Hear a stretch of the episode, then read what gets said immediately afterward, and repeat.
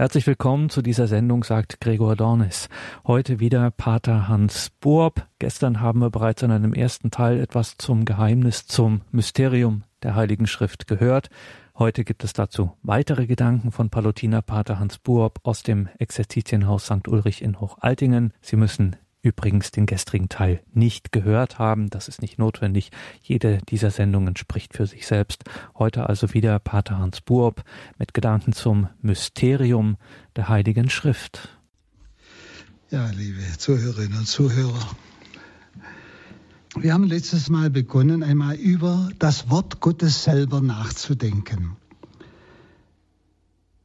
Und zwar war letztes Mal der Gedanke vor allem vorherrschend, die Heilige Schrift ein Geheimnis der Gnade.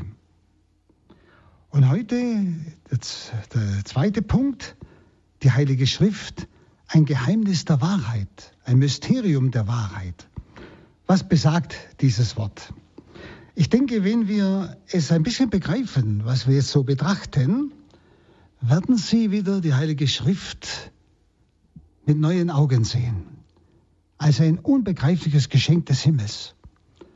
Ich habe manchmal den Eindruck, dass wir die Heilige Schrift so als Buch gesehen, so halt unter den anderen Büchern bei uns im Regal stehen haben.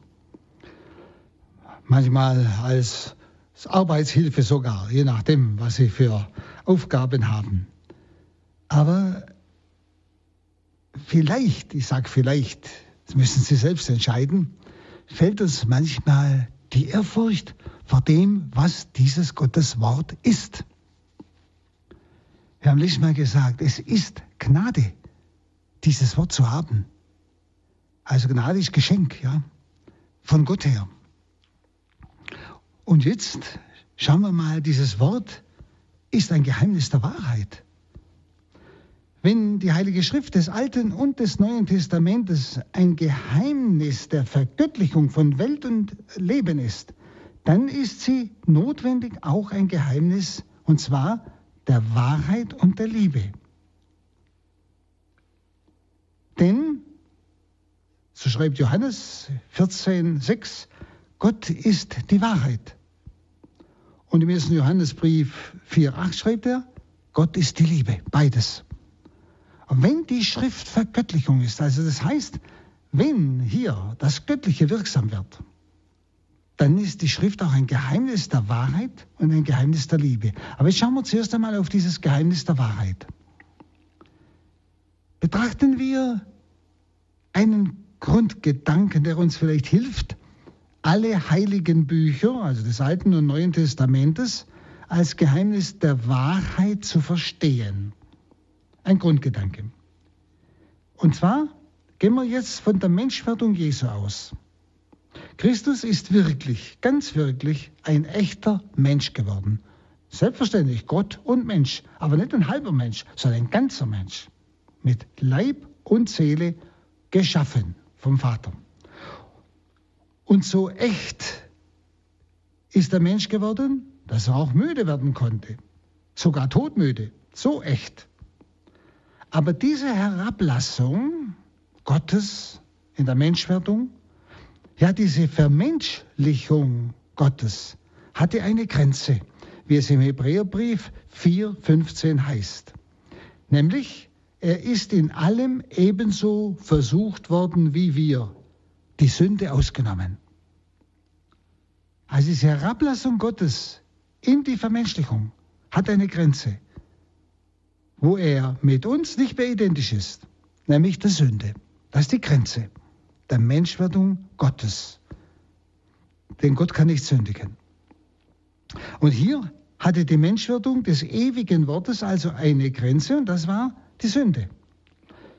Sünde gründet eigentlich in der Sünde des Willens. Nicht was ich tue ist automatisch Sünden, sondern das, was ich will in meinem Tun. So sagt Paulus. Ja? Also das Moralische, die Sünde ist abhängig von meiner Absicht, von meinem Willen. Ähnliches gilt vom Gotteswort der Heiligen Schrift. Was ich jetzt von der Menschwerdung Jesu gesagt habe, Gott wird Mensch. Also er kommt in diese Begrenztheit, er der Unendliche kommt in die Begrenztheit des Menschseins. Und nun sag, sagen wir, im Vergleich zu dieser Menschwerdung verhält es sich ähnlich mit dem Gotteswort der Heiligen Schrift.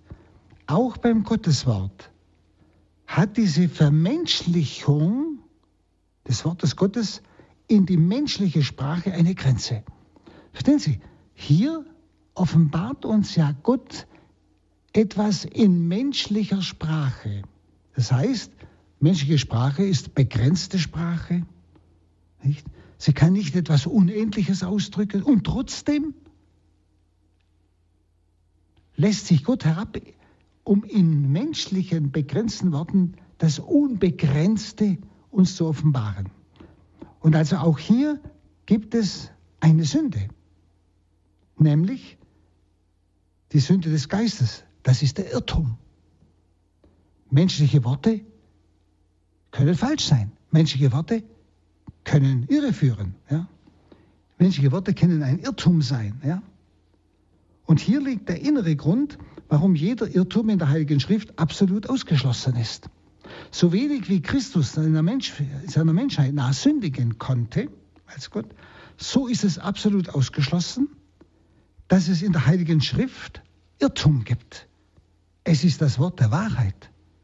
Es ist göttliches Wort in menschlichen Gestalt, können wir sagen, in der menschlichen Sprache. Denn Gott selbst ist der verantwortliche Urheber der Aussage der Heiligen Schrift. Gott selbst ist der verantwortliche Urheber der Aussage der Heiligen Schrift. Und Gott ist die Wahrheit. Also die reinste Heiligkeit Gottes ist jeder Sünde absolut unfähig absolut unfähig. Und deshalb ist es unmöglich, dass Gott auch nur die geringste Unwahrheit in seine Aussagen bewusst aufnehmen konnte oder in ihnen dulden konnte. Es ist unmöglich, dass Gott auch nur die geringste Unwahrheit in seine Aussagen, nämlich in der Heiligen Schrift, im Wort Gottes, bewusst aufnehmen konnte oder in ihnen dulden konnte. Gott kennt kein Dunkel des Unbewussten. Im 1. Johannesbrief 1.5 heißt es, denn Gott ist Licht und in ihm gibt es keine Dunkelheit. Und wenn das Wort Gottes Wort Gottes ist, in menschlichem Wort, dann gibt es hier keine Dunkelheit. Das heißt, irgendwelche Irrtümer. Die Vermenschlichung des geschriebenen Gotteswortes, Vermenschlichung, das ist ja ein menschliches Wort, ja, des geschriebenen Gotteswortes kennt also eine Grenze. Das ist die Sünde des Irrtums. So wie Jesus nicht sündigen konnte, so ist es unmöglich, dass das Gotteswort uns irreführt. Menschliche Worte können irren, das wissen wir. Das ist menschlich. Aber beim Gotteswort ist das ausgeschlossen, so wie die Sünde bei Jesus als Mensch ausgeschlossen war. Das ist die Parallele. Und deshalb ist die ganze heilige Schrift ein Geheimnis der Wahrheit. Nun die Frage, wie kommt es, dass die Sündenreinheit Christi uns so wenig Schwierigkeiten macht? Ich denke wenigstens. Also, dass Christus ohne Sünde ist, macht uns doch eigentlich kaum oder keine Schwierigkeit. Daran zweifeln wir nicht. Dagegen, das Geheimnis der Unsündlichkeit der Schrift macht uns Schwierigkeiten. Also, dass die Schrift absolute Wahrheit ist, weil Gott die Wahrheit ist und weil es sein Wort ist, da haben wir plötzlich Schwierigkeiten, oder? Oder auch nicht, ich weiß nicht. Das müssen Sie selbst entscheiden. Aber ich weiß es eben von vielen. Ja, das muss man anders verstehen, ja, das muss man so auslegen und so weiter. Wenn es richtig ausgelegt ist, ja. Wenn es vom Sinn her ist, vom Ursprung, vom, von der wirklichen äh, Sprache der Schrift. Aber ich kann es nicht auslegen, indem ich die Wahrheit verdrehe dann ist es nicht mehr Gottes Wort.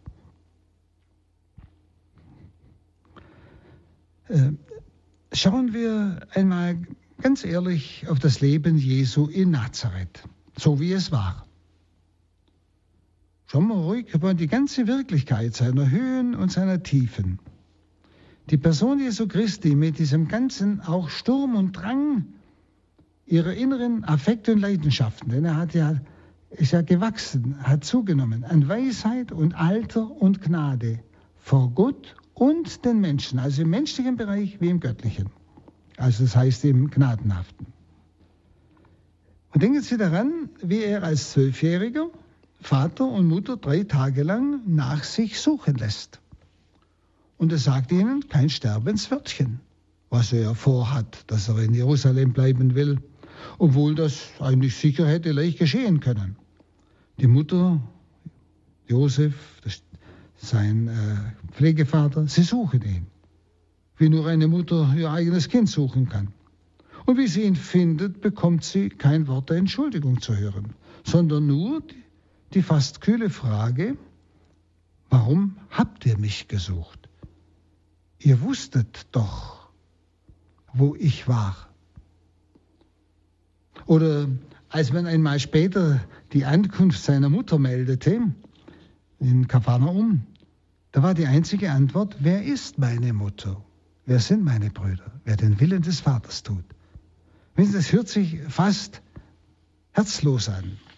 Oder als Petrus ihn von seinem furchtbaren Schicksal des Leidens abhalten wollte, von dem er gesprochen hatte, da fährt Jesus den Petrus an, nicht? du Satan, du denkst nicht Gottes Worte, du denkst nicht Gottes Gedanken. Oder im letzten Augenblick am Kreuz ruft er aus, mein Gott, mein Gott, warum hast du mich verlassen? Also auch emotional gesehen ein ganzer Mensch. Und dieser Jesus soll also ohne leisesten Schatten irgendeiner lästigen Sünde gewesen sein. Wer von uns, wenn man es mal überlegt, hätte so zu handeln gewagt, ohne sich vor der Sünde zu fürchten? Und trotzdem ist es für uns mit vollstem Recht eine unerschütterliche Selbstverständlichkeit, dass Jesus nie den schwächsten Keim einer Sünde in sich hatte. Denn all das, was er da getan hat und gesagt hat, was vielleicht nach außen hin etwas unverständlich wirkt, kommt aus unendlicher Liebe. Und Liebe kann auch einmal, wenn sie führen will, wenn sie etwas aufdecken will, vielleicht unverständlich klingen. Ich muss es mal so ausdrücken. Also wir sind aus zwei Gründen davon überzeugt, dass wir die ganze tiefe Erkenntnis und Überzeugung haben, dass Jesus Gott selber war. Und deshalb ist uns die Unmöglichkeit einer Sünde in Christus zur Selbstverständlichkeit geworden. Also wir zweifeln daran nicht, wenn es auch solche Irrlehren gibt. Aber ich denke, Sie, meine Zuhörer, empfinden das so wie ich auch. Ein zweiter Grund ist, das Geheimnis des menschgewordenen Gottessohnes steht natürlich uns Christen persönlich überaus nahe. Und zwar wie kaum ein zweites unseres Glaubens, ein zweites Geheimnis unseres Glaubens. Denn eine innige persönliche Liebe und Hingabe verbindet eigentlich den Christen mit dem menschgewordenen Gottessohn. Er ist uns gleich geworden. Er ist ein persönliches Gegenüber.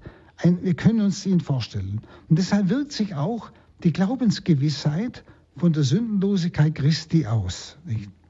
Und so entsteht auch bei uns Christen die Leichtigkeit, ja die Freude, wenn wir von der absoluten Schuldlosigkeit unseres Herrn überzeugt sind. Das war der Blick auf Jesus, den Mensch gewordenen, als Mensch. Und jetzt wieder zur Parallele. Bei der Heiligen Schrift wird das Ganze ähnlich sein. Das Geheimnis der Wahrheit in den heiligen Büchern, im Alten wie Neuen Testament, wird uns erst dann ganz beglückender Besitz, wenn wir eine tiefe theologische Erkenntnis dessen haben, was das Geheimnis der Inspiration eigentlich ist. Wir sagen ja, die Heilige Schrift ist inspiriert. Es ist also nicht einfach so von Menschen niedergeschrieben, irgendein frommes Buch, sondern der Heilige Geist hat dafür gesorgt, dass der Einzelne, der diese Schrift niedergeschrieben hat als erster, dass er keinen Irrtum begeht, dass er die volle Wahrheit sagt. Das ist Inspiration. Der Geist Gottes selber hat dafür gesorgt, nicht? dass es wirklich Wort der Wahrheit ist. Und wenn wir dann noch die zweite Bedingung erfüllen, die der Person Jesu Christi gegenüber so leicht ist, wir müssen ein persönliches, auch herzliches Verhältnis zum Wort Gottes in der Schrift gefunden haben. Wenn Sie, wir haben dieses persönliche Verhältnis zu Jesus Christus als Person gefunden, als dieser, dieses ewige Wort des Vaters, Mensch geworden, mir gegenübersteht, mein Leben geteilt, bis in den schmachvollen Tod, aus lauter Liebe zu mir.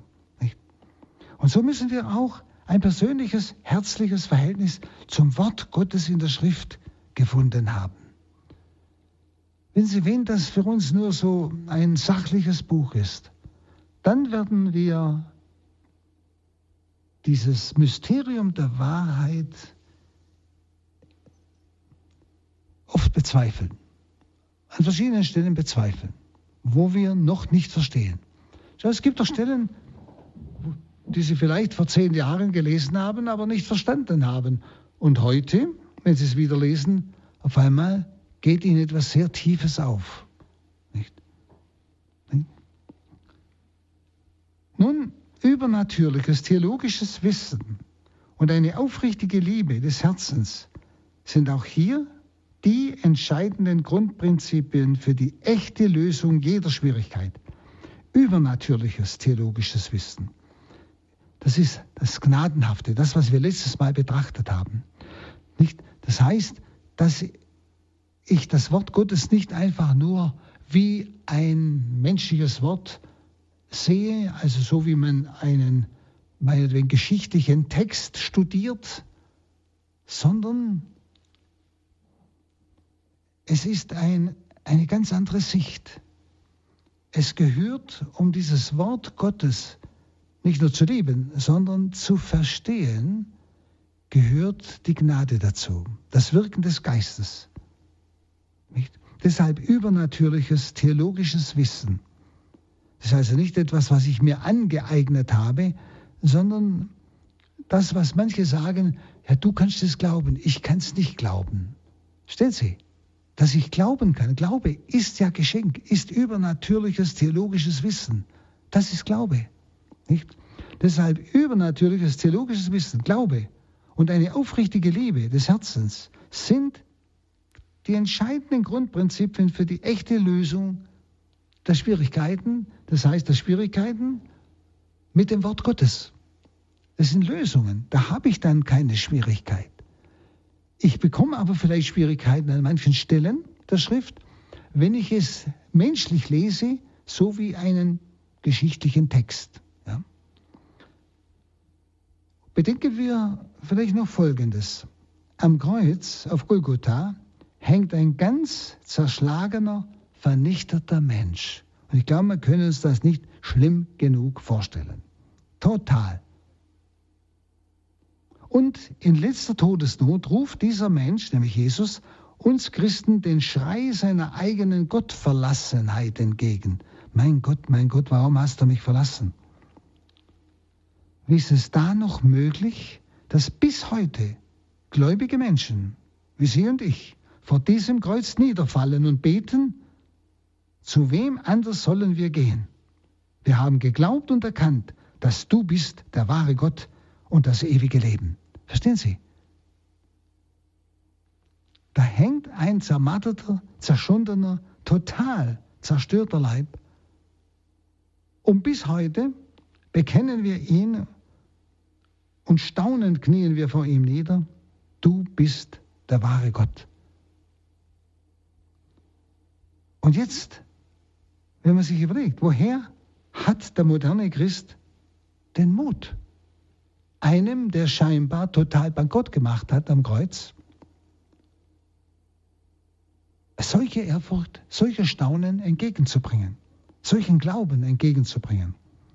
Und warum ist ein solches Beten zu diesem gekreuzigten Gott kein Wahnsinn, sondern wirklich ein Gott suchen und ein Gott finden? Warum? Schauen Sie, weil ein übernatürliches Wissen, eine innige Liebe zu diesem Gott Menschen lebt, mit der wir das Geheimnis des Sterbens auf Golgotha lebendig erfassen. Die Liebe ist das Organ, mit dem ich erkenne. Und es geht hier dann auch um ein übernatürliches Wissen. Beides. Ein übernatürliches Wissen ist wieder Glaube, ein Geschenk des Glaubens, dass ich in dem zerstörten Menschen Gott erkenne. Sie wissen ja, wie viele das nicht erkennen. Nicht? Und das vollkommen abtun, das kann doch nicht Gott sein und so weiter. Verstehen Sie? Das ist gemeint. Nicht? Es bedarf eines übernatürlichen Wissens und einer innigen Liebe zu diesem Gottmenschen. Dann durchschauen wir, können wir lebendiger fassen dieses Geheimnis des Todes Jesu, des Sterbens auf Golgotha in dieser schrecklichen Weise. Schauen Sie, ich glaube, das ist uns schon geläufig. Hm? Aber jetzt wieder die Parallele zur Heiligen Schrift. Und so wird jeder, der sich viel und aufmerksam mit dem Text der Heiligen Schrift beschäftigt hat, vor allem auch mit dem Alten Testament, sich auf Stunden entsinnen, Augenblicke, in denen er ja, vor dunkle und rätselhafte Schriftworte gestellt war dunkle und rätselhafte Schriftworte gestellt war. Und vielleicht ging es ihnen vor einem solchen, möchte was sagen, zerstörten oder unschönen Text des Alten Testamentes ähnlich. Da standen sie auch wie auf dem Kalvarienfels vor dem Bild des Jammers. Stellen Sie diese Parallele. Wir glauben an diesen zerstörten Menschen, dass es der Sohn Gottes ist. Auch durch übernatürliches Wissen, Glaube und Liebe. Und beim Schriftwort ist es genauso. Es kommen Worte, die kommen uns auch, wenn man es eben in dieser Parallele, in diesem Bild sieht, als zerstört vor. Also kann das sein, kann das Gottes Wort sein, so eine Aussage oder unschöner Text, ja. Und da geht es uns genauso, wie wenn wir auf Golgotha vor dem zerstörten, gekreuzigten Herrn stehen. Das menschgewordene Wort Gottes, in seiner Menschlichkeit verwundet und geschlagen am Kreuz, aber auch zum Teil in seinem Wort. Wenn Sie, wo ich manches Wort nicht gleich verstehen kann, was es bedeutet, was Gott damit offenbaren will als Gottes Wort. Da muss ich es halt mal stehen lassen. Da muss ich halt warten. Aber, dass ich aufgrund des Glaubens, der Gnade des Glaubens, überzeugt bin, es ist das Geheimnis der Wahrheit. Es ist das Geheimnis der Wahrheit. Da soll uns etwas offenbart werden, was wir jetzt irgendwo im Moment ich nicht verstehe. Wo ich um den Geist Gottes bitten muss um die Kraft des Glaubens, dass ich die Erleuchtung bekomme, dahinter komme, was es an Offenbarung bedeutet. Beim Propheten Jesaja 53,2 heißt es, keine edle Gestalt war an ihm. Also ist der Blick auf den Gottesknecht dafür. Keine Zier, dass wir ihn anschauen mochten. Nicht? Jetzt er als der Gekreuzigte. Wer also vor so einem auch Schriftwort, das ich nicht verstehe, das mir irgendwie vielleicht seltsam vorkommt, zerstört vorkommt, ist, nehme es das gleiche Wort, nicht? Wer vor so einem Schriftwort einen frohen Glauben als Geheimnis der Wahrheit in der ganzen Heiligen Schrift bewahren will und nicht daran zweifelt, der braucht wiederum ein klares übernatürliches Wissen. glauben. In dem muss auch, in diesen Menschen muss auch eine innige Liebe zum geschriebenen Gotteswort lebendig sein. Sonst wird ihm das Geheimnis der Wahrheit in der Heiligen Schrift zum Ärgernis des Kreuzes. Genauso. Das, das kann doch nicht Gottes Wort sein, das kann doch nicht stimmen. Oder wie manches, wo ich schon mal gehört habe, ja, die geheime Offenbarung, das ist ja unmögliches Wort, das versteht ja keiner, eigentlich gehört es nicht in die Schrift und so weiter. Verstehen Sie? Da fehlt übernatürliches Wissen, übernatürliche Theologie. Das heißt Glaube. Da fehlt auch die Liebe zum Wort Gottes. Das sage ich. Verstehe es im Moment nicht. Vielleicht verstehen es andere Zeiten mit anderen Situationen. Und ich selber verstehe es nicht, weil es im Moment für uns nicht akut ist. Kann auch sein. Ja? Aber wichtig ist, nicht? In dem in Menschen muss eine innige Liebe zum geschriebenen Gotteswort lebendig sein, sonst wird ihm das Geheimnis der Wahrheit in der Heiligen Schrift zum Ärgernis des Kreuzes. Das heißt, ich werde manches für Irrtum empfinden.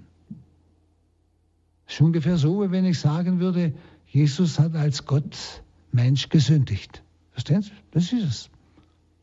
Das Wort ist Gottes Wort. Also ist das Wort der Wahrheit, denn Gott ist die Wahrheit. Und er lässt keinen Irrtum zu in seinem Wort. Das ist die Aussage der Inspiration, von der ich gesprochen habe.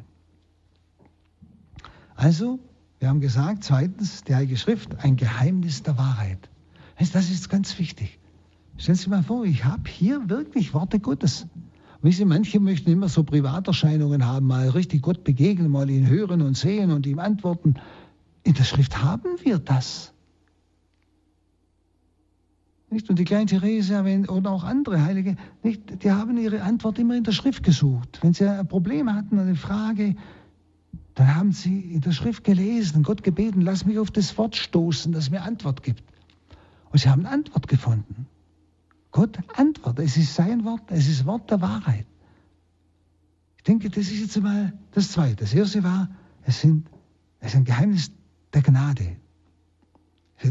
Dass wir, ein, dass wir wirklich Gottes Wort haben, wo er zu allen Situationen Stellung nimmt, wo er uns in alle Situationen eine Antwort gibt. Das ist doch unwahrscheinlich.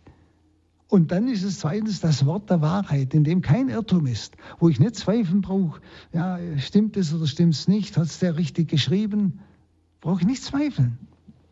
Und jetzt drittens, die Heilige Schrift, ein Geheimnis, ein Mysterium der Liebe. Wir haben ja gesagt, Gott ist die Wahrheit und Gott ist die Liebe. Und wenn es sein Wort ist, sein Wort ist, an mich, an Sie, da muss es ein Wort der Wahrheit sein, weil Gott die Wahrheit ist. Und es muss ein Geheimnis der Liebe sein. Gerade in Zeiten des Glaubenskampfes, denken Sie auch zurück, aber ich denke, heute haben wir sowas, ein Glaubenskampf. In Zeiten des Glaubenskampfes sind wir in der Gefahr, dass wir Geheimnisse des Glaubens als Last empfinden. Geheimnisse des Glaubens. Schauen Sie, vieles, Verschiedenes wird ja heute im öffentlichen Leben, was die Heilige Schrift, was die Aussage äh, von Gott her angeht, in Frage gestellt.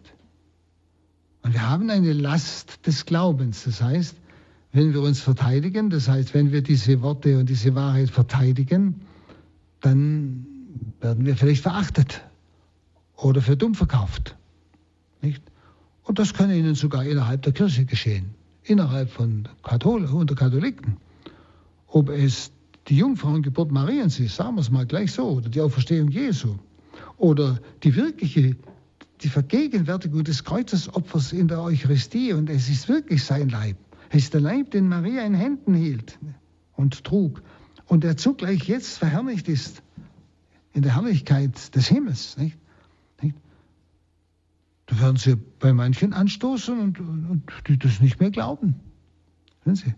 Also gerade in Zeiten des Glaubenskampfes, der ja bis in die Kirche reinreicht, das spüren Sie ja, sind wir in der Gefahr, dass wir Geheimnisse des Glaubens als Last empfinden. Nicht? In dem Sinn als Last, wir trauen uns nicht zu verteidigen, weil wir dann ausgestoßen werden, verlacht werden. Meist bezieht sich das auf die umkämpften Glaubenswahrheiten, auf die umkämpften Glaubenswahrheiten. Oder wenn Sie über die Tötung des Kindes im Mutterschoß sprechen. Nicht? Je nachdem, wo Sie das sagen. Nicht? Ganz klares fünftes Gebot. Nicht? Ja, dann können Sie einiges erleben. Wenn Sie über das erste Kapitel im Römerbrief sprechen, also auch jetzt die ganze Frage der Sexualität, der geordneten Sexualität, nicht? Und unterscheiden, da können Sie in manchen Kreisen einiges erleben an ausgestoßen sein, an verlacht sein, an für dumm verkauft werden. Nicht? Also es, meistens beziehen sich diese, ja, ich sag mal, diese Lasten des Glaubens auf die umkämpften Glaubenswahrheiten. Und das mag vielleicht heute in besonderer Weise auch die Behauptung der katholischen Kirche sein, dass die ganze heilige Schrift Gottes Wort ist. Auch das. Dass ihnen mancher sagt, das glaube ich nicht. Mancher möchte diese Wahrheit abschütteln. Nicht? Indem ich das Gegenteil behaupte. Wenn Sie die ganze Ehefrage und all diese Dinge hernehmen, was steht in der Schrift? Darf ich das verteidigen? Wenn ich es verteidige, wie geht es mir dabei? Nicht? Manche möchten solche Wahrheiten abschütteln. Und so kann es Ihnen, jedem von uns, gerade auch beim Lesen des Alten Testamentes ergehen, dass es Ihnen schwer fällt, das noch als Geheimnis der Gnade und der Wahrheit zu sehen, was Sie da gerade lesen.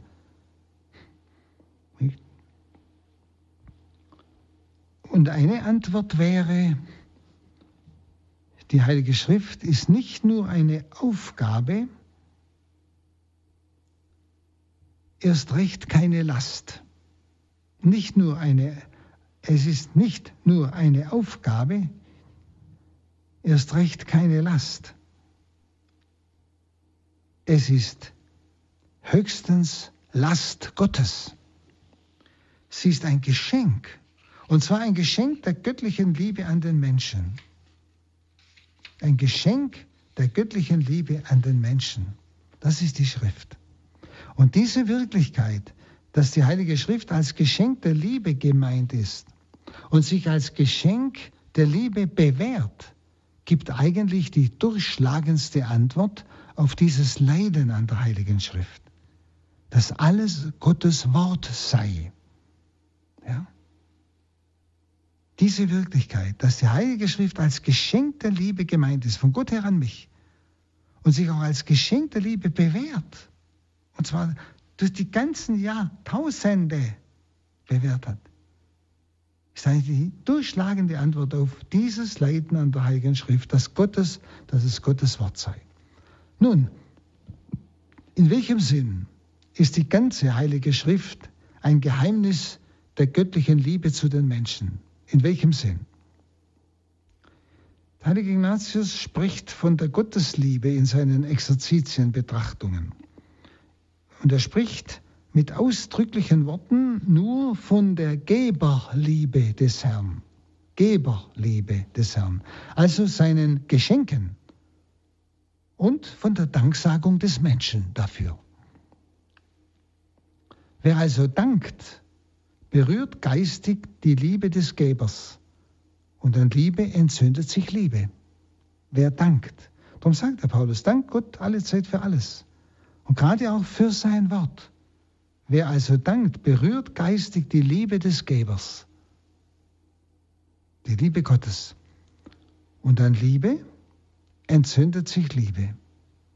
Und so wird die Danksagung an Gott für das Wort Gottes, für diese seine Offenbarung, seine Zusage an mich, so wird diese Danksagung an Gott ein Weg, um zu selbstloser Liebe zum Geber zu gelangen, zu Gott.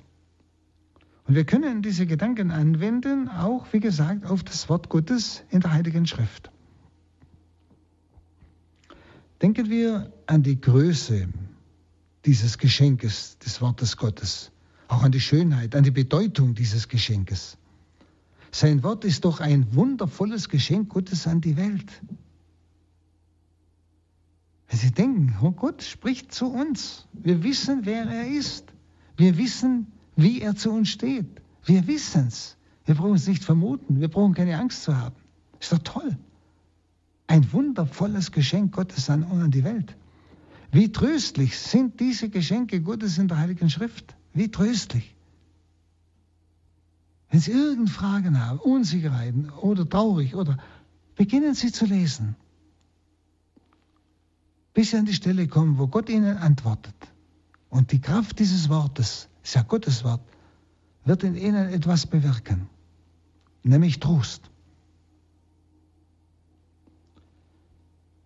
Das Gleichnis vom guten Hirten oder das vom Petrus, dem Felsenmann oder auch die Passionserzählungen der vier Evangelisten nicht, sind doch tröstliche Geschenke der Heiligen Schrift. Auch zum Beispiel der zweite Gedanke des heiligen Ignatius bei seinen Exerzitien über die Liebe lässt sich leicht auf die Heilige Schrift anwenden. Wir denken hier an die Gebernähe, aus der heraus Gott seine Geschenke persönlich darreicht. Die Gebernähe. Er spricht zu mir. Es ist sein Wort, also ist er da. Ja? Wir erleben diese Nähe als eine geistige Nähe. Wenn, ich, wenn jemand zu mir spricht, ist er ja neben mir. Ja? Es ist eine geistige Nähe, in die Gott sich herabgelassen hat also seine Gedanken und seine Worte zu Menschenworten umformen ließ, eben unseren Worten, wie wir es in der Heiligen Schrift haben. Er wollte uns so eigentlich geistig nahe sein, dass wir ihn verstehen können. So wie wir jeden anderen verstehen, der unsere Sprache spricht, der auch denkt wie wir. Das ist doch wunderbar. Auch von Gottes Gedanken in der Schrift gilt das Wort des heiligen Paulus. Sie haben sich selbst entäußert und haben Gestalt angenommen. Sie sind menschlich geworden und wie Menschen aufgetreten. Vergleichen Sie Philipperbrief 2, 7, das, was Paulus hier von Jesus, also von der Menschwerdung spricht. Aber auch Gottes Gedanken in der Schrift kann man so auslegen, denn er selber spricht ja zu mir, er ist also da. Und so ist der Gedanke Gottes, der ja unendlich ist, das Wort Gottes, das ja alles umfasst, das Geschenk der Heiligen Schrift, das ist gleichsam, ja, wie es Paulus jetzt ausdrückt, es hat sich entäußert. Es ist Mensch geworden, das Wort Gottes, das ewige Wort Gottes Nichts. Verewigt, die ewigen Gedanken Gottes sind, sind, haben sich entäußert, kann man sagen. Sie sind in die Gestalt von Menschenworten gekommen. Also haben sich einengen lassen in Menschenworte. Sie haben da Gestalt angenommen. Die Gedanken Gottes, der Wille Gottes, das Wort Gottes hat Gestalt angenommen für uns im menschlichen Wort der Heiligen Schrift. Ja? Ist doch wunderbar. Also diese Gedanken, ewigen Gedanken Gottes und Willensschlüsse Gottes sind menschlich geworden. Ja. Das Geschenk der Heiligen Schrift ist gleichsam das Ergebnis, könnte man sagen, göttlicher Arbeit und göttlicher Tätigkeit. Das Geschenk der Heiligen Schrift. Ergebnis göttlicher Arbeit, göttlicher Tätigkeit. Das klingt zwar sehr menschlich, aber Gott selbst schafft an seinen Geschenken mehr, als irgendein Mensch an den Geschenken schafft und schaffen und wirken kann, die er anderen anbietet. Gott tut da viel mehr. Bei der Heiligen Schrift, bei der die Menschen bloße Werkzeuge in Gottes Hand sind, bei deren Abfassung des Alten wie Neuen Testamentes wird diese Wahrheit im höchsten Grade erfüllt. Ja?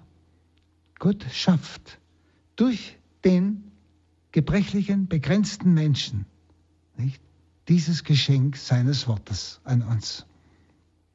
Nun, wie kann der Mensch für dieses Geschenk der Heiligen Schrift dankbar sein? Im Verstehen der heiligen Bücher liegt ein erster Dank des Menschen für das Geschenk der Heiligen Schrift. Im Verstehen. Wenn ich es verstehe. Nicht? Schon das ist ein Dank an Gott. Ja? Und wir freuen uns ja auch und empfinden es als ein Geschenk, wenn jemand unsere Gedanken, die wir ihm sagen, versteht. Wenn er darauf eingeht, wenn er sie bejaht. Das ist doch auch für uns wirklich ein, eine Form des Dankes oder ein, ist einfach ein Geschenk, dass jemand auf meine Gedanken eingeht, sie bejaht, sie dankend annimmt, nicht? Und so ist das Verstehen des Wortes Gottes schon ein Dank an diesen Gott, nicht? Wenn ich diese Worte ernst nehme, wenn ich sie bejahe. Und so ist zugleich das Verstehen der Heiligen Schrift wieder ein Dank an Gott, gleichsam ein Gegengeschenk. Ja? Der Dank an Gott ist ein Gegengeschenk. Und von allen Büchern der Heiligen Schrift gilt das Wort, sie werden nur dann verstanden, wenn sie in dem Geiste, in dem Geiste gelesen werden, in dem sie geschrieben sind. Das ist ein wichtiges Wort. Das gilt von allen Büchern der Heiligen Schrift. Sie werden nur dann verstanden, diese Bücher und diese Aussagen, wenn sie in dem Geist, im selben Geist gelesen werden, in dem sie geschrieben sind, nämlich im Heiligen Geist. Nicht? Dass ich den Heiligen Geist bitte, das ist Glaube, das ist übernatürliche Theologie. Dass ich, bitte, lass mich das, was du in diesem Wort offenbarst, was ja in einem menschlichen Wort sehr verengt ist, lass mich es erkennen, was es aussagt über den unaussprechlichen Gott. Also jedes Verstehen der Schrift ist eine geistige Begegnung, wo eben zwei zu der gleichen Wahrheit hingehen und sich in dieser Wahrheit wiederfinden, nämlich Gott und Mensch. Eine geistige Begegnung. Jedes Verstehen der Schrift, wo ich sagen kann, Gott, ich verstehe dich und ich danke dir. Das ist geistige Begegnung. Ein Buch wird nur dann verstanden, wenn diese Begegnung zwischen Leser und Verfasser gelingt, wenn der Leser diese Wahrheit wahrnimmt, spürt, dann sind, ist er mit dem Verfasser in der Wahrheit eins.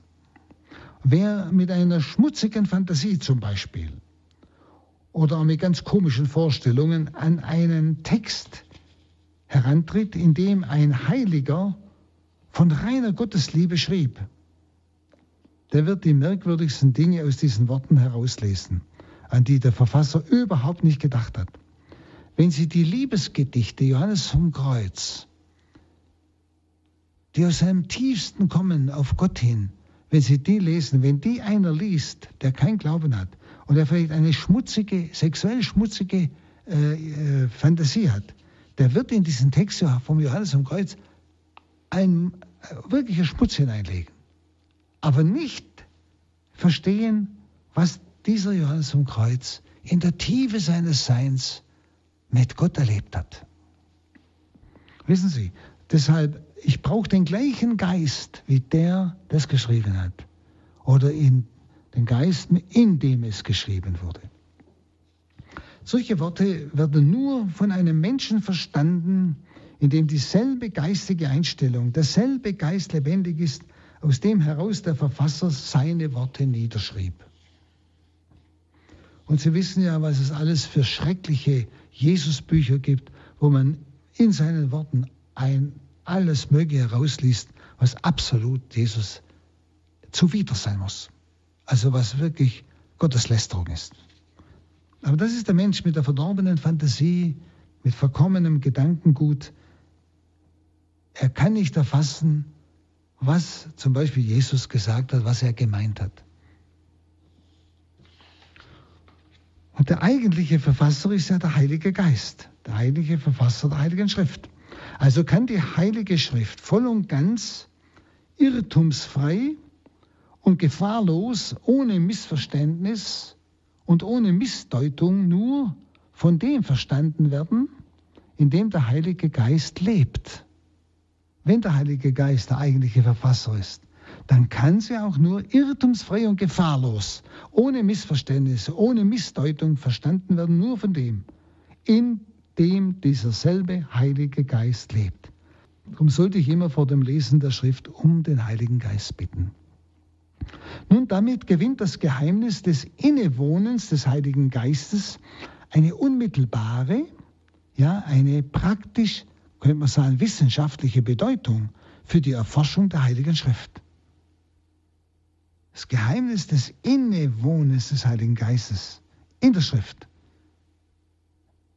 Eine unmittelbar praktisch wissenschaftliche Bedeutung für die Erforschung der Heiligen Schrift. Das Gebet um die Gaben und die Erleuchtung des Heiligen Geistes ist bei jeder ernsten theologischen Arbeit von Wichtigkeit. Wenn der Heilige Geist fehlt bei der Erklärung des Wortes Gottes, werden sie nur in Irrtümer hineingeführt. Und das ist das, was wir oft erleben, dass manche Ausleger eben rein menschlich, rein rational an dieses Wort hingehen und eigentlich nicht vom Glauben durchdrungen sind. Das heißt vom Heiligen Geist. Dann kommt es zum Irrtum und zu Irrlehren, wie wir sie heute ja kennen. Was das Verstehen und die Deutung der Heiligen Schrift angeht, hat das einen ganz, einen ganz besonderen Sinn. Hier ist es die Bitte um den Geist, der diese Schrift selbst verfasst. Also bevor ich lese und auch während dem Lesen. Und in diesem Geist muss man sie auch lesen, damit es zur Begegnung zwischen Verfasser, Heiliger Geist und Leser kommt. Wer so die Schrift zu verstehen sucht im Heiligen Geist, der schenkt sich selbst durch die Worte der Schrift seinem Gott zurück. Er schenkt sich seinem Gott zurück. Nicht? Wirkliches Verstehen der Heiligen Schrift ist wie eine neue Inspiration. Das heißt, wo der Geist Gottes mir durch dieses begrenzte Menschenwort unbegrenztes Göttliches erahnen lässt. Ein Buch verstehen heißt eigentlich immer, es innerlich erneut in sich selbst vollziehen und erfassen. Und wir sagen ja auch vom inspirierten Geist Gottes, er müsse im heiligen Schriftsteller den Geist erleuchten, den Willen bewegen, die äußere Durchführung seiner Arbeit lenken und leiten. Und etwas Ähnliches muss der Heilige Geist durch seine Erleuchtung und Anregung in dem Menschen wirken, der die Schrift auch liest und betrachtet. Ja, das Gleiche. Er muss, der Mensch, den Geist, das heißt, der Heilige Geist muss den Geist des Menschen erleuchten. Er muss seinen Willen stärken und die äußere Durchführung seiner Betrachtung lenken und führen. Also deshalb auch manchmal länger stehen bleiben bei einem Text, den ich noch nicht verstehe. Nicht gleich drüber weggehen, nicht gleich, ich verstehe nichts, sondern Geist Gottes bitten, einfach mal warten, hören, wiederholen. Ja, was willst du mit diesem Text mir sagen? Was oder was willst du mir offenbaren? Und so ist wirklich, wirkliches Verstehen der Heiligen Schrift eigentlich ein Schenken und Geben. Ein Schenken Gottes an mich, er offenbart sich mir und ich im Glauben anerkenne ihn. Ich gebe mich ihm. Glaube ist sich verschenken, geben. Wenn man, denn man wird von dem, was man verstanden hat, auch zu anderen sprechen. Was man in der Heiligen Schrift verstanden hat, das wird man auch anderen zusprechen. Und so werden wir selber wieder zu Geber und Schenker der Heiligen Schrift. Ja? Die Heilige Schrift ist also keine Last, sondern ein Geschenk. Aber nicht nur Geschenk, sondern auch Aufgabe und Beruf. Wenn Sie die Liebe der Antwort dem Menschen, der die Heilige Schrift empfing, kann zur vierfachen Dankantwort an Gott werden. Die Liebe der Antwort der Menschen. Die Liebe, die also in meiner Antwort steckt der ich die Heilige Schrift empfangen habe, kann zur vierfachen Dankantwort an Gott werden. Durch das Verstehen des Wortes Gottes zeigt der Mensch Gott gegenüber seine Dankbarkeit. Dann, er versucht sie für andere zu erklären und ihnen Verständnis für die Schrift zu vermitteln. Und er tut es aus dieser ganz persönlichen Nähe Gottes, der ihm dieses Wort der Schrift gegeben hat. Und bei der Erklärung und Verteidigung der Heiligen Schrift muss eine liebende Dankbarkeit für Gottes Wort das Tun des Menschen lenken, bei der Erklärung und Verteidigung. Eine liebende Dankbarkeit für Gottes Wort, das Tun des Menschen lenken. Ein Beispiel wäre die, zum Beispiel die Textkritik. Das heißt, die Ausbesserung und Ausheilung von Textschäden. Durchs Abschreiben sind manchmal Texte beschädigt worden, die sich durch fehlerhaftes Abschreiben oder durch Missverstehen oder Missdeutung im Laufe der Jahrhunderte in den Text der Schrift eingeschlichen haben. Und man versucht das als reine profane Technik aufzufassen, wenn man es also nur so rein mechanisch macht. Und wir vergessen, dass es dabei um eine Pflege und Ausheilung von Wunden des Wortes Gottes geht. Das Wort Gottes ist verwundet durch solche Dinge, kann man sagen, die also dem Wort Gottes in einer langen Buch- und Textgeschichte von der Torheit der Menschen oder von dem Unvermögen der Menschen geschlagen wurden. Und wir möchten den heiligen Leib Christi auf Golgotha niemand anders in die Hände geben als seiner heiligsten Mutter, wenn wir es jetzt von, von der Menschheit Jesus sehen. Nicht? Und überlegen wir, wie oft wir profan und taktlos mit den Wunden und Schäden am Leibe des inspirierten Gotteswortes umgehen. Profan und taktlos. Wer Textkritik betreibt in der Heiligen Schrift, also Wunden von Gottes Wort pflegen und heilen will, der muss wirklich von der schonenden und gütigen Liebe der Schmerzensmutter etwas an sich haben. So wie sie mit dem zerschundenen Leib Christi umgegangen ist, so müssen wir mit dem vielleicht gestörten oder geschundenen Wort Gottes an manchen Stellen liebevoll umgehen, um das Wirken des Geistes wahrzunehmen. Sonst soll ein Mensch lieber darauf verzichten, an der Ausheilung von Wunden des Gotteswortes tätig zu sein. Das gilt überhaupt für die ganze Stellungnahme zur Heiligen Schrift. Wenn Sie für alles Betrachten, Erklären und Verbreiten des Wortes Gottes gilt das. Dazu gehört große Liebe. Durch das Schenken der Heiligen Schrift bewährt Gott seine Geberliebe zu den Menschen und darauf antworten die Menschen durch liebevolles Verstehen, Studieren und Pflegen des geschriebenen Gotteswortes. Das ist unsere Antwort. Und darum ist die Heilige Schrift ein Geheimnis der Liebe, ein Geheimnis göttlich freigebiger Schenkerliebe und ein Geheimnis dankbar antwortender Liebe der Menschen, die es annehmen, dankbar betrachten. Wir haben am Anfang schon gesehen, bei der theologischen Analogie zwischen Inspiration und Menschwerdung, wo ich das verglichen habe, dass auch die Heilige Schrift ein Weihnachtsgeheimnis ist. Also ein Geheimnis des Herabstiegs Gottes zu den Menschen in seinem Wort. Und darum liegt es nahe, das Menschwerdungsgeheimnis der Heiligen Schrift zum Abschluss einmal in Wort und Worten und auch vielleicht Formen zu betrachten. Nämlich die altchristlichen Hymnen und Gebete für das Weihnachtsgeheimnis von Bethlehem drücken ja wunderbar in verschiedener Weise dieses Geheimnis aus. Zum Beispiel, ich bringe mal eines und vergleiche es dann, verbinde es mit dem Wort Gottes. Du höchster Gott, was liegst du hier in dem elenden Stall der Tiere? Kommt einem eigentlich dieser Gedanke nicht auch beim Wort Gottes in Büchern von Menschen? Du höchster Gott, was liegst du hier in dem elenden Stall der Tiere?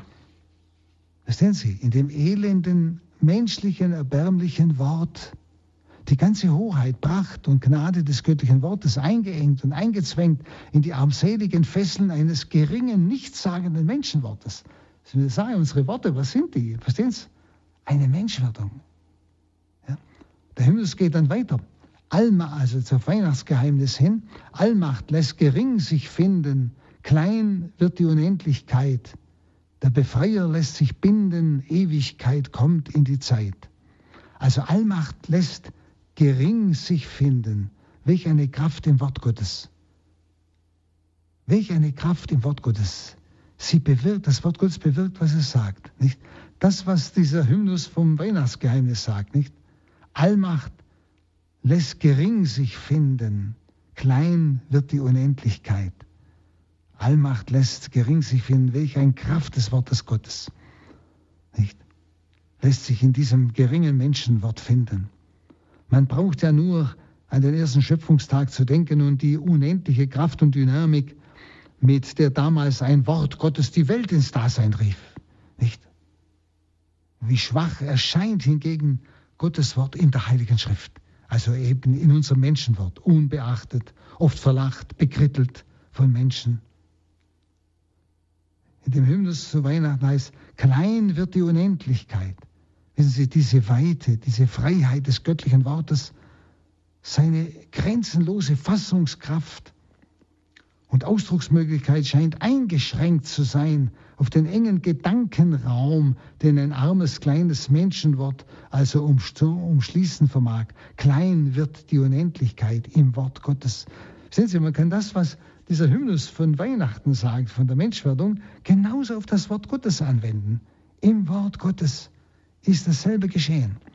Der Glanz und die Majestät des göttlichen Wortes, also die Quelle aller Ehre und Herrlichkeit im Himmel und auf Erden, verbirgt sich im unscheinbaren Gewand einfacher, unbeholfener, völlig unschöner Menschenworte. Ja? Der Glanz und die Majestät des göttlichen Wortes. Ja? Quelle und Ehre und Herrlichkeit im Himmel und auf Erden. Dann heißt es wieder, in dem Hymnus, welche Wunder hast du, o Jesus, um des Menschen willen vollbracht, den du so herzlich geliebt, den Verbannten aus dem Paradies. Und damit ständen wir beim Gedanken des heiligen Augustinus. Er liebte es ja in der heiligen Schrift, den Brief zu sehen, den Gott aus der Heimat an das Kind der Verbannung der Erde und dieses Lebens geschrieben hat. Schauen Sie genau, wie es im Weihnachtshymnus, welche Wunder hast du, Jesus, um des Menschen willen vollbracht, den du so herzlich geliebt, den Verbannten aus dem Paradies. Wir, die Verbannten aus dem Paradies. Nicht? Und Augustinus liebt es ja in der Heiligen Schrift, diesen Brief zu sehen, den Gott aus der Heimat, unsere Heimat ist im Himmel, an das Kind in der Verbannung der Erde, also dieses Lebens geschrieben hat. Liebe Zuhörerinnen und Zuhörer, ich hoffe, dass Sie äh, vielleicht ein, ein Stück mehr Freude am Wort Gottes jetzt gefunden haben. Sie begegnet auch staunend, wie dieses unendliche Gottes sich in dieses gebrechliche Menschenwort einfügt und der Geist Gottes uns in dem gebrechlichen Menschenwort das Unendliche erahnen lässt. Gott spricht zu mir. Die Liebe spricht zu mir und es ist Wort der Wahrheit und es ist Gnade. Das Wort bewirkt auch in mir Gnade. Und so segne euch und schenke euch die Fülle des Heiligen Geistes, um sein Wort immer tiefer zu verstehen und sich an diesem Wort zu orientieren in unserer Zeit. Der allmächtige Gott, der Vater und der Sohn und der Heilige Geist. Amen. Das war Pater Hans Boab. Vor einigen Jahren hat er sich hier bei uns Gedanken über das Geheimnis, über das Mysterium der Heiligen Schrift gemacht. Das alles kann man nachhören auf einer CD beziehungsweise in unserer Mediathek. Schauen Sie dazu in die Radio Horeb App oder auf horeb.org. Einen gesegneten Abend und eine behütete Nacht wünscht ihr Gregor Dornis.